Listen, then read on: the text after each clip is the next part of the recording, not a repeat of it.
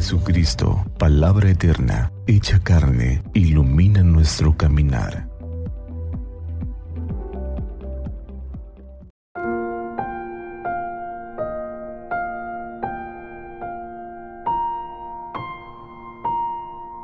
...5 de junio de 2022, Domingo de Pentecostés... ...proclamación del Santo Evangelio según San Juan... Al anochecer del día de la resurrección, estando cerradas las puertas de la casa donde se hallaban los discípulos por miedo a los judíos, se presentó Jesús en medio de ellos y les dijo, La paz esté con ustedes. Dicho esto, les mostró las manos y el costado. Cuando los discípulos vieron al Señor se llenaron de alegría.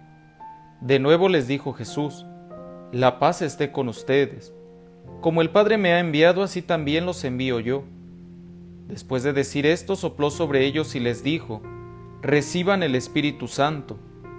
A los que les perdonen los pecados les quedarán perdonados, y a los que no se los perdonen les quedarán sin perdonar. Palabra del Señor. Gloria a ti, Señor Jesús. Celebramos Pentecostés.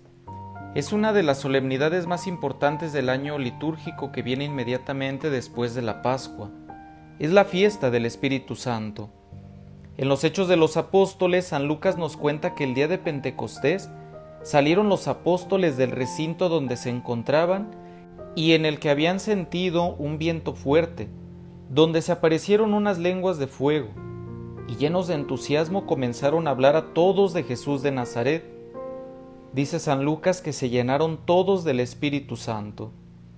Jesús ya había prometido a sus discípulos que les enviaría su Espíritu, ese alguien que en la Biblia se describe como viento, fuego, amor, inspiración, defensor, consolador, esa fuerza de Dios que nos ayuda a vivir como hijos suyos, a mantener a todas horas la libertad y la alegría. Pero un día, estando ellos reunidos en el cenáculo, nos narra el Evangelio de San Juan, Jesús llega y al soplar sobre ellos les dice, reciban el Espíritu Santo. Según el evangelista, el don del Espíritu Santo trae consigo el perdón de los pecados, es decir, una vida de gracia.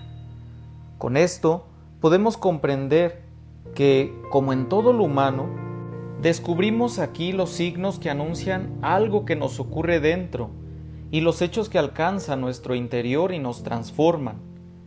Entonces comprendemos que la fe equivale muchas veces a entender, a darnos cuenta, a entrever que algo sucede en nuestro interior y que de ello Dios es el responsable.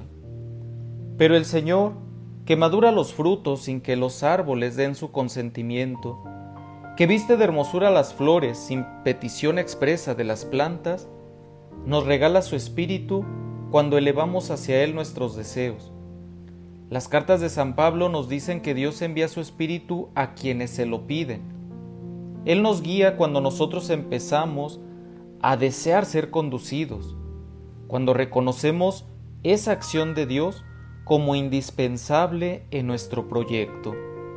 Pidámosle al Espíritu Santo que ilumine siempre nuestra vida, que ilumine nuestro entendimiento y que toque nuestro corazón para poder renovar este don que el Señor nos ha regalado y también para que pueda hacer grandes cosas en toda la iglesia.